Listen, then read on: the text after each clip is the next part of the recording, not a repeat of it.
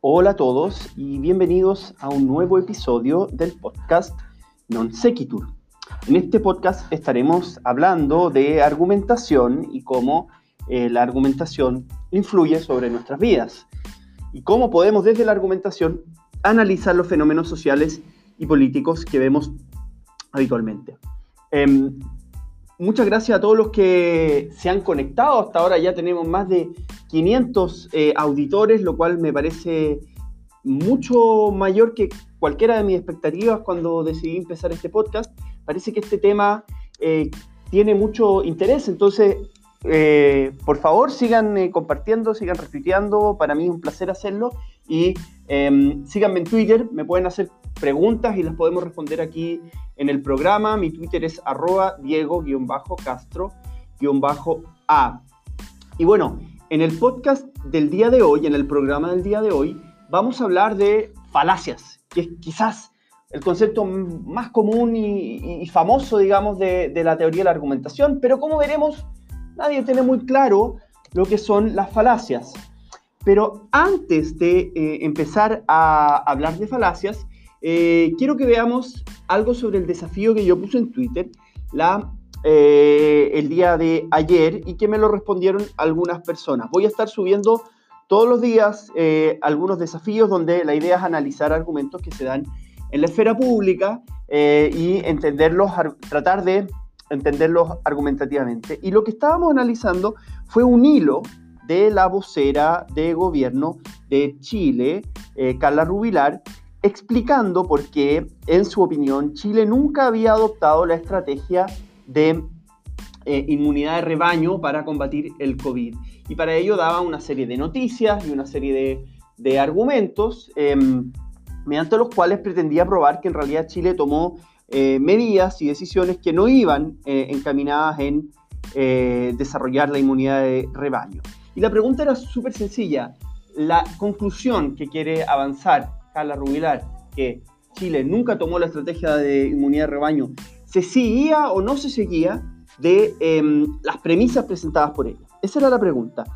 Algunos me respondieron, eh, Diego Mesa, por ejemplo, me dice que si bien le parece que las premisas no son falsas, la conclusión no se sigue porque hay otras instancias en las cuales sí se habló del tema inmunidad de rebaño, ¿no? Y que parece que en realidad no había algo así como una estrategia.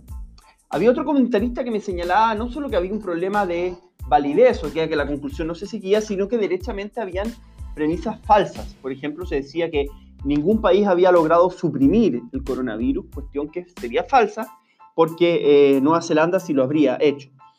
Entonces, según esto último, no estaríamos frente a un problema lógico, ¿no? A una falacia, sino que por el contrario estaríamos frente a derechamente una mentira. Em, eh, mi respuesta va cercano también a lo que dice eh, nuestro amigo Diego Mesa.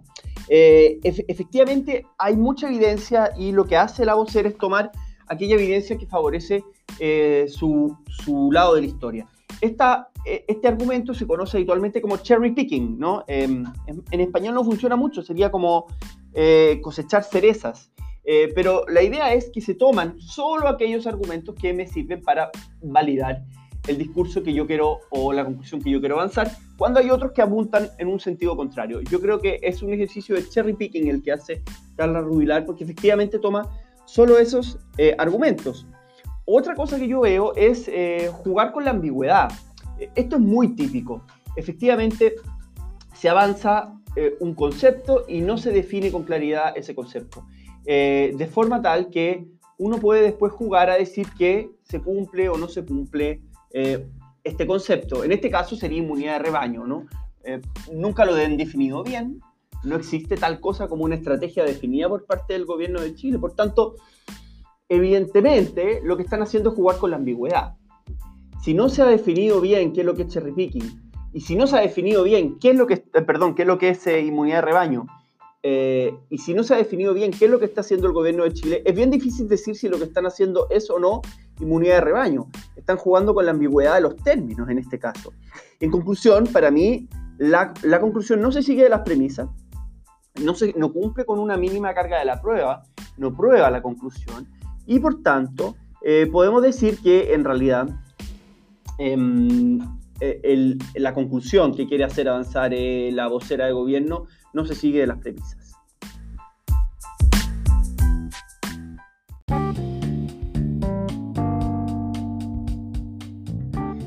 Bueno, y antes de hablar de falacias, eh, quizás sea buena idea recordar lo que eh, vimos en el capítulo anterior, porque está muy conectado.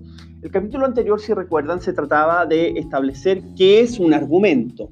La definición muy básica que dábamos es que un argumento es una proposición que se utiliza para respaldar otra proposición que es la que se quiere hacer avanzar o que es la que se quiere defender. Es decir, yo defiendo una proposición con otra proposición que de alguna forma le sirve de prueba. Entonces, eh, los argumentos tienen básicamente dos elementos. Una o más premisas, pueden ser 10 premisas, em, y una conclusión. La conclusión es aquello que se defiende y las premisas son aquellas armas, por así decirlo, con las cuales se defiende. Y decíamos que un buen argumento es aquel en el cual las premisas son verdaderas y la conclusión se sigue de esas premisas. Y decíamos que lo difícil de establecer acá en general es eh, qué significa que la conclusión se siga de las premisas. Em, tradicionalmente, yo les decía, y vamos a volver este, a este tema, se, habló, se ha hablado siempre, digamos, de reglas lógicas. Es decir, las reglas lógicas nos permiten establecer si una conclusión se sigue de las premisas. Y eso es cierto para algunos casos y es cierto para algunas instancias de argumentos, pero no para todos. Decíamos que la lógica, en su definición tradicional y estricta de la lógica, tiene algunos eh, problemas. Primero, requiere la verdad de las premisas. Em, esto es especialmente complicado para las premisas del tipo, si pasa esto, entonces pasa esto otro. Porque siempre en, eh, eh, nosotros estamos testeando este tipo de cosas, no las sabemos de antemano. La lógica requiere que las sepamos de antemano. Otro problema que tenía la lógica es que requiere la formalización de los argumentos. Y no todo se puede formalizar. Como venía, veíamos en, la clase, en el programa pasado, perdón, hay eh, gestos, palabras, em, entonaciones, eh, imágenes, muchas cosas que quizás no se pueden llevar a una sucesión de eh, proposiciones del tipo P, entonces Q, que es lo que hace la lógica en general. y además no es un buen lente, parece porque toma como buenos argumentos argumentos que debieran ser falaces y como malos argumentos que no lo debieran ser. Eh, entonces la validez, decíamos nosotros, se entiende quizás mejor desde esquemas argumentativos. Esquemas argumentativos, vamos a volver a hablar de ellos, pero son una especie de eh, usos habituales de los argumentos que damos por válidos. Son reglas de razonamiento que la gente utiliza día a día. Y su verdad mm, es solo probable. Em, si yo utilizo un esquema argumentativo eh, del tipo, si sales a jugar afuera con lluvia, te vas a resfriar, eso, eso tiene mucho sentido, ¿cierto? tiene sentido que yo a un niño le diga, no salgas a jugar afuera porque te vas a resfriar. Pero no es, por así decirlo, demostrable. Yo no puedo decir con total certeza que si vas a jugar afuera te vas a resfriar. No lo sé. Existe una muy, muy buena posibilidad de que el niño no se resfríe, aun cuando esté lloviendo y salga a jugar afuera. Por lo tanto, la verdad es solo probable. Y la argumentación, les decía yo, es como un partido de tenis, ¿no? Lo que hace una parte es que presenta argumentos que parecen dar con cierta probabilidad una conclusión y la contraparte tiene que decir, mire, eso no me parece que es el caso y tiene que responder la pelota. Eh, eso es lo que, lo que hacemos habitualmente en, cuando argumentamos. Entonces, Em, eso es lo que vimos en el programa pasado y son cosas que hay que tener frescas en la memoria porque nos van a servir para entender lo de hoy.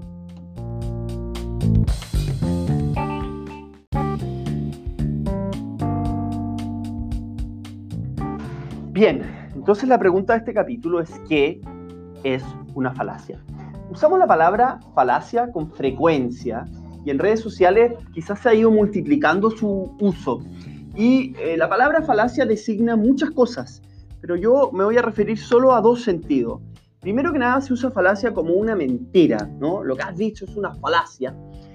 Pero también se utiliza como un error lógico. Y por lógica acá entiendo lógica en un sentido amplio, ¿eh? como la vamos a entender siempre en argumentación. También por algo la teoría de la argumentación se, se llama lógica informal, es decir, lógica del uso habitual, lógica de la conversación. No lógica en el sentido de P, entonces Q, ¿no? sino también como usamos la palabra lógica. Entonces falacia sería estas dos cosas, una mentira o un error lógico. Em, en el primer caso hablamos ya de una premisa falsa, ¿cierto? Una falacia, eh, una mentira también uno podría decir que es un argumento que tiene una premisa falsa. Em, así lo podríamos definir, y que, y que, la persona lo dice a sabiendas de que es falsa. ¿eh? Eh, por otro lado, podríamos, podemos usar la palabra falacia en un segundo sentido, que es aquel argumento en el cual la conclusión parece que no se sigue de, la, de las premisas. Y es esa la falacia que nos interesa acá. Ese es el sentido que, que vamos a usar. Y vamos a ver este problema desde cuatro perspectivas diferentes y que son básicamente autores que han ido tratando estos temas. Charles Hamblin, em, eh, eh, la, teoría pragma dialéctica, eh, Douglas Walton y Scott Jacobs. Entonces, vamos a ver cada una de estas aproximaciones a la falacia a continuación.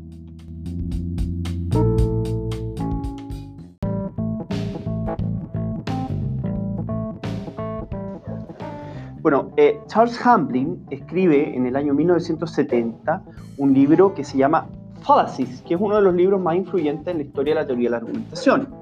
Charles Hamblin había sido un discípulo de Karl Popper y también em, era, había sido muy influenciado por eh, el segundo Wittgenstein, o sea, el de las investigaciones filosóficas. No se dedicó toda su carrera a la teoría de la argumentación, sino que sencillamente se metió en este librito que cambió eh, todo y después se dedicó a otros asuntos. Eh, el tema es que lo que dice Charles Hamblin es que la pregunta por la falacia es una de las grandes preguntas olvidadas de la historia de la filosofía. ¿Qué quiere decir?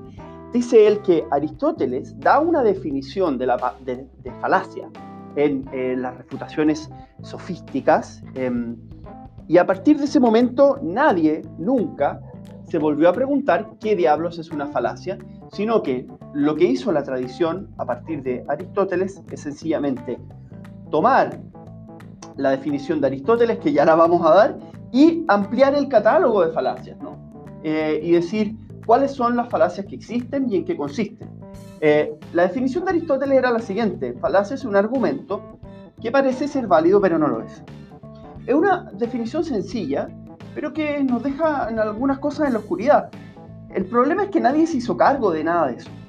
Y lo que hizo la gente es lo mismo que hace cualquier estudiante que conoce el concepto de falacia, le explica en el catálogo de falacias, unas 10 falacias, digamos, le explican lo que es ad hominem, lo que es una petición de principio, em, eh, lo que es una non sequitur, etc. Eh, una pendiente refaladiza y después sencillamente se dedica a identificarlas y decir, mira que hay una falacia, mira que hay otra falacia.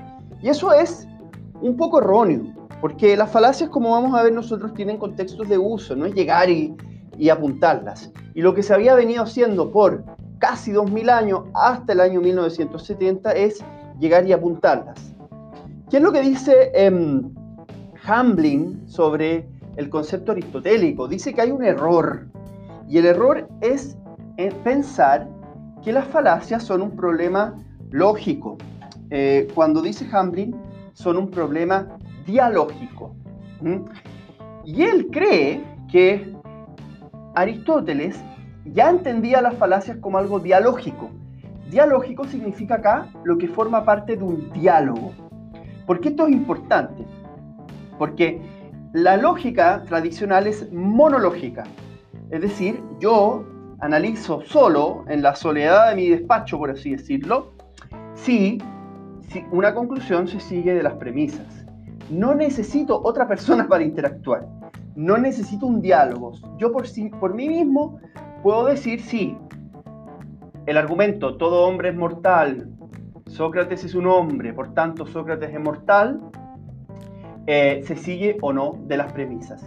Eso sería la lógica que dice Hamblin, es monológica y que incluso le identifica, es, parte de, los analíticos eh, primeros y analíticos posteriores, sobre todo esos dos libros de Aristóteles. Pero dice lo que hay en otras obras de Aristóteles, y especialmente él se refiere a tópicos y las refutaciones sofísticas. Esto es el dato para los que conocen Aristóteles y los que no, bueno, em, no importa, digamos, no es la esencia del argumento, dice, esos libros son de lógica dialógica. En la antigua Grecia, señala Hamblin y da algunos argumentos a, favor de esto, existían una especie de juegos dialógicos que eran muy comunes, o juegos dialécticos, donde dos personas eh, defendían un caso, uno, uno avanzaba una proposición y otro avanzaba la proposición contraria. Y esto se hacía, por ejemplo, cuando se tenía que tomar una decisión política.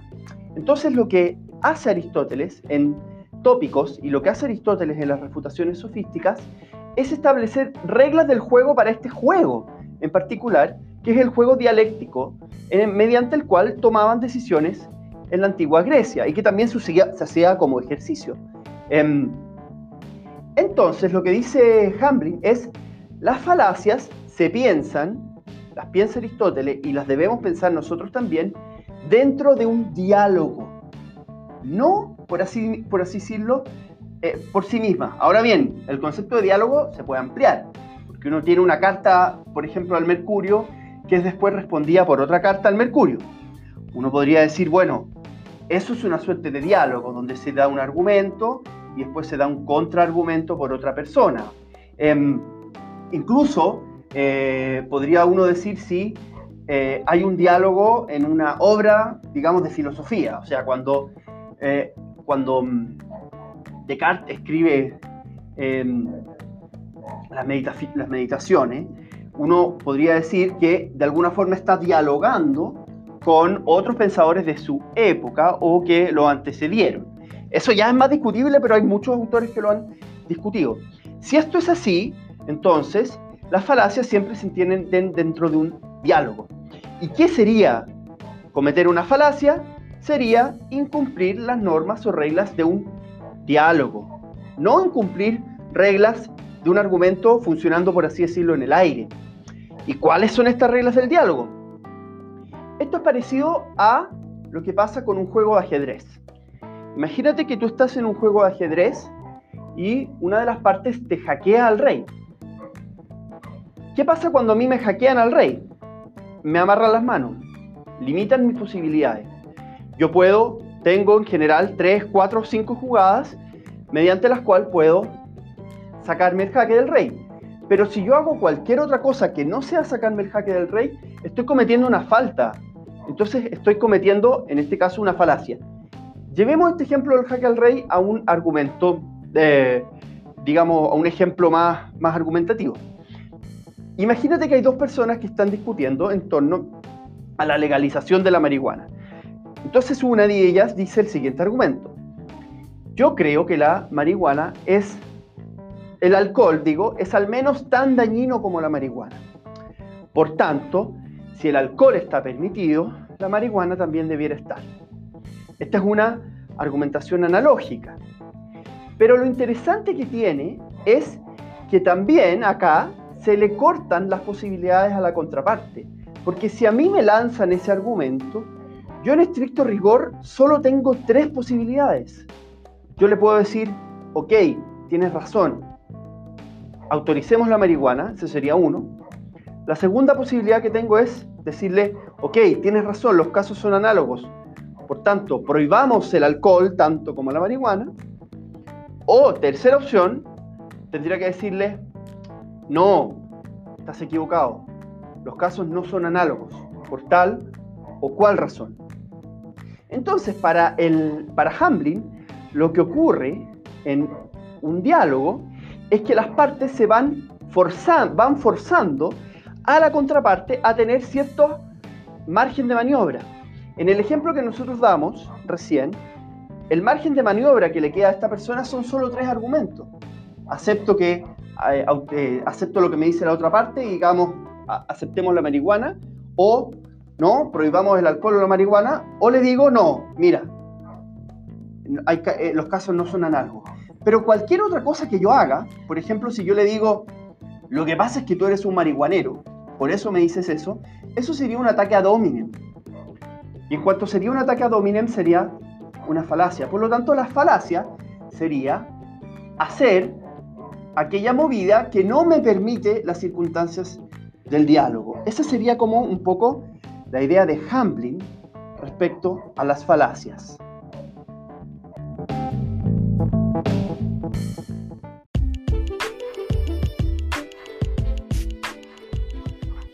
Bien, dice que Hamblin está probablemente lo cierto en muchas cosas.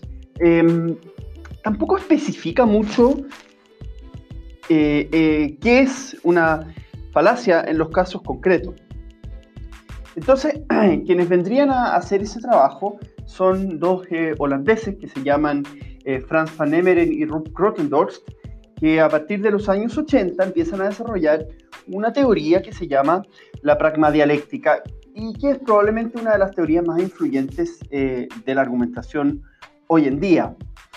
Ellos lo que piensan es que si existen partes que tienen un desacuerdo y esas partes quieren resolver el desacuerdo, entonces deben ceñirse a ciertos procedimientos básicos o a ciertas reglas. Em, hagamos acá la analogía con el fútbol, ¿no? Em, si yo digo que una foul, eh, yo, si yo me hago la pregunta por qué existen los fouls o por qué yo no puedo tocar la pelota con la mano, yo no puedo tocar la pelota por la mano porque existe una regla que me dice que solo se puede jugar con los pies. ¿no? Eh, entonces, el foul nace de la existencia de la regla. Lo mismo dicen ellos acá. Si existen falacias, y las falacias, por así decirlo, son eh, ciertos errores que la gente comete, eh, que no debiera cometer, es porque existe una regla que están rompiendo. Y estas reglas que existirían a ellos le denominan las reglas de la discusión crítica. ¿Qué significa esto? Ellos dicen lo siguiente, si las partes de un argumento quieren resolverlo, si quieren, por ejemplo, están en desacuerdo sobre una decisión que van a tomar, ¿no? Eh, eh, imaginémonos una pareja, ¿no? Entonces, una de las partes dice que sería bueno prohibirle la televisión a su hijo y la otra parte sería, dice que sería bueno ah, permitirle que viera una obra. Y están en un desacuerdo. Entonces, ¿cómo llegar a la mejor solución para ese problema? Se va a llegar a la mejor solución en la medida que las partes presenten razonablemente sus razones. Digan, esto es lo que yo creo, estas son las razones que yo creo. Si ellos lo hacen de una forma adecuada, entonces se va a llegar a la conclusión que es la más adecuada para la evidencia con la que cuentan en ese momento. Por tanto, la discusión crítica es un procedimiento en el cual las partes presentan eh, cuál es su punto de vista, qué es lo que ellos quieren defender y cuáles son los argumentos que los respaldan. Y lo hacen de forma eh, transparente, por así decirlo. Si no lo hacen de esta forma transparente, intentan engañar al otro, entonces vamos a estar frente a una falacia. Ahora, ellos establecen un set de 10 reglas que son, le llaman las reglas de la discusión crítica, que las pueden buscar, están en, Google, están hasta en Wikipedia, están en todas partes, las reglas de la discusión crítica, que son aquellas reglas por las cuales uno debiera conducir un diálogo si lo que quiere es resolver razonablemente eh, un desacuerdo. Em, y por tanto, las falacias siempre se encuentran asociadas a estas reglas de forma tal que siempre una falacia es una violación de una regla específica.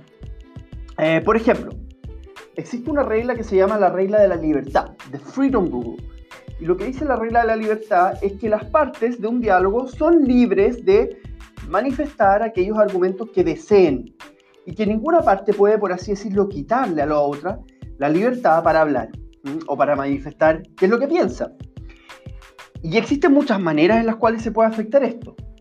Por ejemplo, si yo le digo a la otra persona eh, que no diga lo que piensa, ¿no? Por ejemplo, en este desacuerdo sobre si debiéramos dejar que nuestro hijo viera eh, televisión o no, y yo le dijera, mira, va a haber televisión eh, y si no te gusta, yo me mando a cambiar, ¿no? No traigo más comida a la casa, no sé, imagínate una cosa así. Eso sería una amenaza que se conoce como ad baculum, argumento eh, eh, por, la fuerza. Ad baculum significa literalmente por el palo, ¿no? Si no haces lo que quiero, te pego un palo. Eso sería una manera de afectar la libertad de la otra parte de pensar distinto. Y en cuanto afecta a la libertad de la otra parte de pensar distinto, es una falacia. Otro ejemplo, otra regla que existe es la regla de la carga de la prueba, que dice que siempre que alguien manifiesta un punto de vista, si es que la otra parte se lo cuestiona, ¿y por qué tú crees eso? Esa parte está obligada a probarlo. Por ejemplo, si yo digo, yo no creo que nuestro hijo debiera ver televisión. ¿Y por qué no crees? Porque le hace mal a su desarrollo neurológico. ¿Y de dónde sacaste eso? La otra parte siempre tiene derecho a preguntar. Y en ese caso yo, que avanzo a la proposición, nuestro hijo no debiera ver televisión, estoy obligado a proveer pruebas de que eso provoca un daño neurológico. Porque si yo no propongo, no, no, entrego ninguna prueba, entonces sencillamente em, no estoy cumpliendo con mi obligación en una discusión crítica y estoy cometiendo una falacia. Un ejemplo de falacia que consiste en violar esta regla es la petición de principio o un razonamiento circular. Por ejemplo, cuando eh, veíamos en, un capítulo pasado, una persona dice, yo creo en Dios porque Dios existe y Dios existe porque yo creo en Dios. ¿no? Eso está resonando en círculo. En el ejemplo que yo les doy, te, diría, si él, él, te dice, no, porque ver televisión provoca un daño neurológico. ¿Y cómo lo sabes? Porque provoca daño neurológico está razonando en círculo, por lo tanto, no está descargando la carga de la prueba. Acuérdense esta imagen del partido de tenis. Me llega la pelota y la pelota me dice, prueba que esto provoca daño neurológico, y yo en vez de devolverla y decir, sí, mira, acá están mis argumentos, ahora prueba tú que no, sencillamente em, no respondo la, pelota, digamos. Entonces, en ese caso, no estoy cumpliendo con eh, mi parte de presentar pruebas para afirmar que lo que yo digo es cierto. Otro ejemplo también es la regla de la relevancia, la relevance rule, que dice que si yo argumento en favor de una conclusión, ese argumento tiene que ser relevante respecto a esa conclusión. Entonces, por ejemplo, eh, si en este argumento que estábamos diciendo, yo creo que nuestro hijo debiera ver, eh, debiera ver eh, una hora de televisión, no, yo creo que no. Si una de las partes, por ejemplo, em, se pusiera a llorar, ¿no? Dijera, me hace sentir mal cuando me contradices, ¿eh? eso sería una apelación a las emociones. Y las apelaciones a las emociones tienen el problema que son irrelevantes. El hecho de que me hagas sentir mal cuando me contradices es irrelevante respecto a si debemos o no permitir que nuestro hijo vea televisión. Entonces, apelando a las emociones, estás sacando un argumento que es irrelevante y que no tiene que ver con la conclusión. Hay muchos argumentos que entran en este, esta irrelevancia. Los argumentos ad hominem también, eh, en general, son así, ¿no? Por ejemplo, en el, ejemplo que dábamos de eh, si sobre legalizar o no la marihuana, eh, y una de las partes decía, tú quieres legalizar la marihuana, solo te interesa porque tú eres un marihuanero eso sería irrelevante respecto a si se debiera o no, como, como país, ¿no? legalizar la marihuana. Es irrelevante que la persona sea él mismo un marihuanero o no, porque él está dando razones por los, por cuales se debiera hacer a nivel eh, nacional, por así decirlo. En este caso era que la marihuana causa, no causa más daño que el alcohol, era el argumento. el, que la otra persona sea marihuanero es irrelevante y por tanto sería una falacia también porque rompe la regla de la relevancia. Entonces, esta es más o menos la mirada de la pragma dialéctica. Ellos también tienen distintas fases, mm, que son cuatro fases en, una argumentación. Eh, y es interesante porque en una parte uno dice cuáles son las posiciones de ambas partes, después cuáles son los argumentos que respaldan esas posiciones, eh, cuáles son los acuerdos que tienen las partes, porque siempre tienen acuerdos, y por último, por así decirlo, quién ganó la discusión, quién presentó mejores argumentos y qué es lo que debiéramos creer a partir de ahí. Se le ha criticado muchas cosas a la pragma dialéctica y yo también, y lo vamos a hacer en, otras ocasiones también, entre ellas que es como un poco estandarizada, ¿no? Como que a veces se aleja del mundo real, porque en el mundo real se usan falacias, ¿no? Y se aceptan falacias y se aceptan argumentos emocionales, por ejemplo, en, muchos contextos. Y, y, esos contextos eh, que por así decirlo son subóptimos, eh, como que la pragma dialéctica no los puede un poco eh. Tiene un régimen eh, de reglas que es como demasiado estandarizado. Em, pero bueno, eso con la pragma dialéctica.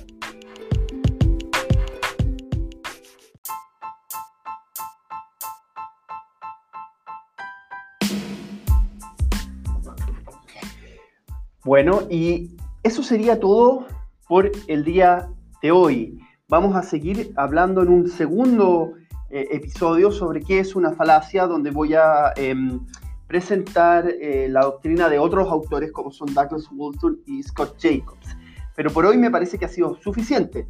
Haciendo un breve resumen, em, la palabra falacia cuando la utilizamos en, teoría de la argumentación tiene que ver con un error em, lógico, en un sentido lógico eh, amplio, es decir, la lógica de las palabras que utilizamos, no tanto la lógica formal, tiene que ver con un error en el cual la conclusión no se sigue de las premisas.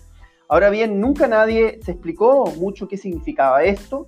Eh, se quedaron con una definición básica de Aristóteles que decía que una falacia es un argumento que parece ser válido pero no lo es, hasta que llega Charles Hamblin. Charles Hamblin dice que están todos mal, eh, que nadie se ha hecho la pregunta por las falacias y que en realidad las falacias tienen un carácter dialógico, se dan en un diálogo y tienen que ver con incumplir los requisitos que tiene ese diálogo según las movidas que ha hecho la otra parte también, ¿no? La, otra parte es la que me da el pie para hacer ciertas movidas y si yo incumplo eso, estaría em, cometiendo una falacia.